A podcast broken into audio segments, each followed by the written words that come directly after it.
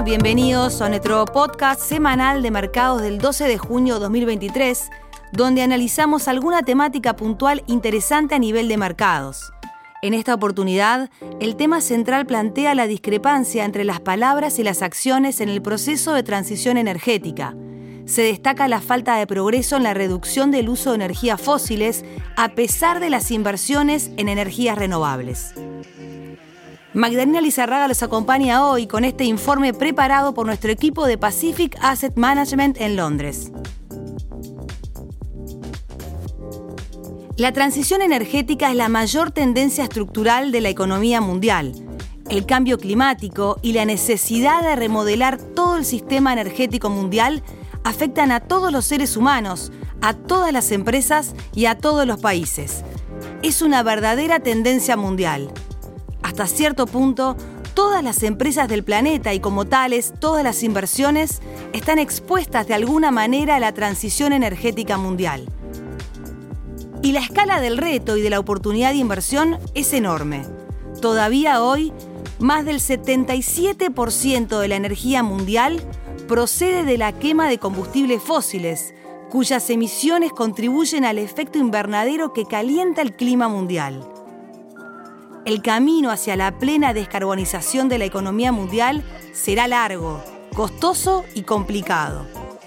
Desgraciadamente hoy en día existe un gran abismo entre la retórica política y la cobertura informativa sobre el cambio climático y la realidad de lo que está ocurriendo sobre el terreno. Después de dos décadas de fuertes inversiones en energías renovables, eólica y solar, subvencionadas por los gobiernos, es probable que cualquier ciudadano común piense que el porcentaje de la energía mundial que obtenemos de los combustibles fósiles ha disminuido. Al menos debe haberse hecho algún progreso, sobre todo teniendo en cuenta las suposiciones increíblemente optimistas que todos hemos oído sobre los bajos costos de la energía solar y eólica. Pero lamentablemente la realidad es muy distinta.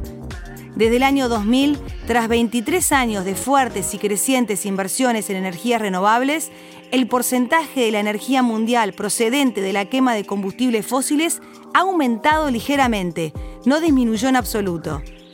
La combinación de energías renovables ha aumentado y eso es bueno, pasando de cerca del 0% en 2000 al 4% en la actualidad. Pero mientras tanto, otros aspectos de la combinación energética mundial han cambiado lo suficiente.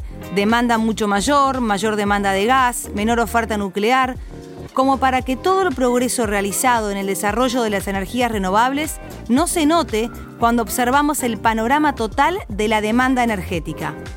Además, los principales medios de comunicación que informan sobre el tema de la política energética parecen ignorar, o ignorar por ignorancia, aspectos fundamentales de las tecnologías energéticas y lo que es peor, los políticos de muchos países toman decisiones sobre política energética. Por ejemplo, está muy bien construir parques eólicos y solares, pero hay que ubicarlos donde los recursos eólicos o solares sean óptimos, a menudo lejos de la infraestructura de la red eléctrica existente.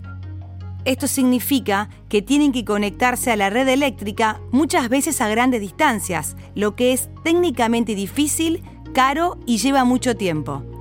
Por eso, hoy en día hay un número creciente de proyectos de energías renovables terminados que esperan meses, incluso más de un año en muchos casos, para conectarse a las redes eléctricas.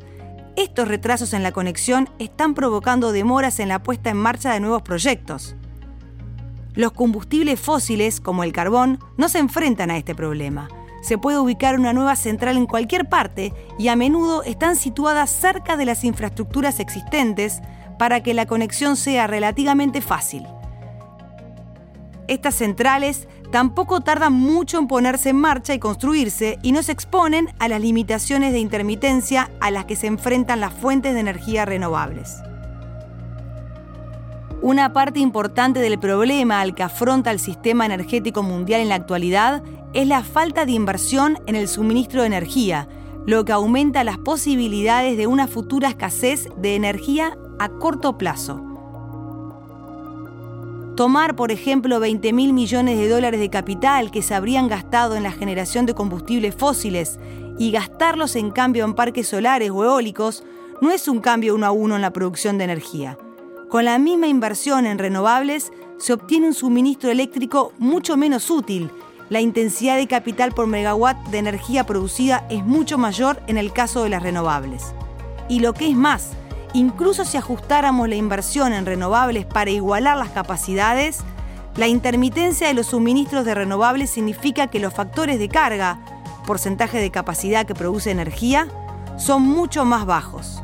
Por tanto, aunque el gasto total en el sistema energético mundial haya aumentado, el cambio de la inversión en combustibles fósiles a la inversión en energías renovables ha significado que en relación con la demanda total de energía actual y futura, no estamos gastando en total lo suficiente en el suministro total de energía.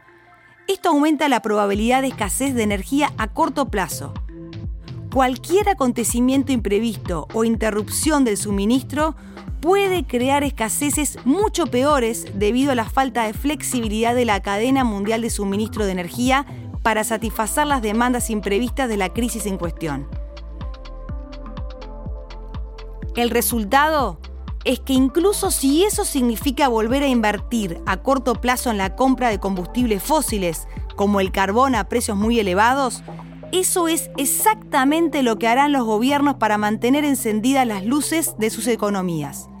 Esto es lo que pasó en 2022, cuando vimos precios récord para el carbón y niveles récord de beneficios para las empresas del carbón.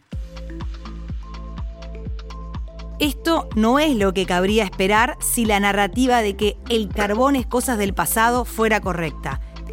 Lejos de ello, si las políticas climáticas y energéticas de todo el mundo siguen siendo tan inconexas y alejadas de la realidad como lo han sido en los últimos años, las empresas del carbón y de otros combustibles fósiles podrían estar a punto de ver cómo aumenta y no disminuye la conciencia de que sus activos son estratégicos por naturaleza y merecen valuaciones que reflejen ese valor estratégico. Gracias por escucharnos, ojalá les haya resultado interesante conocer más sobre la realidad que estamos atravesando a nivel de transición energética. Recuerden seguirnos en Spotify o en Apple y nos volvemos a encontrar en siete días. Muchas gracias. Las opiniones expresadas en este podcast pertenecen al autor en la fecha de publicación y no necesariamente a Dominion Fund Management Limited. El contenido de este podcast no pretende ser un asesoramiento de inversión y no se actualizará después de su publicación. Las imágenes, videos, citas bibliográficas y cualquier otro material de este tipo que pueda estar sujeto a derechos de autor se reproducen total o parcialmente en este artículo sobre la base del uso legítimo que se aplica a la información periodística y al comentario periodístico de los acontecimientos.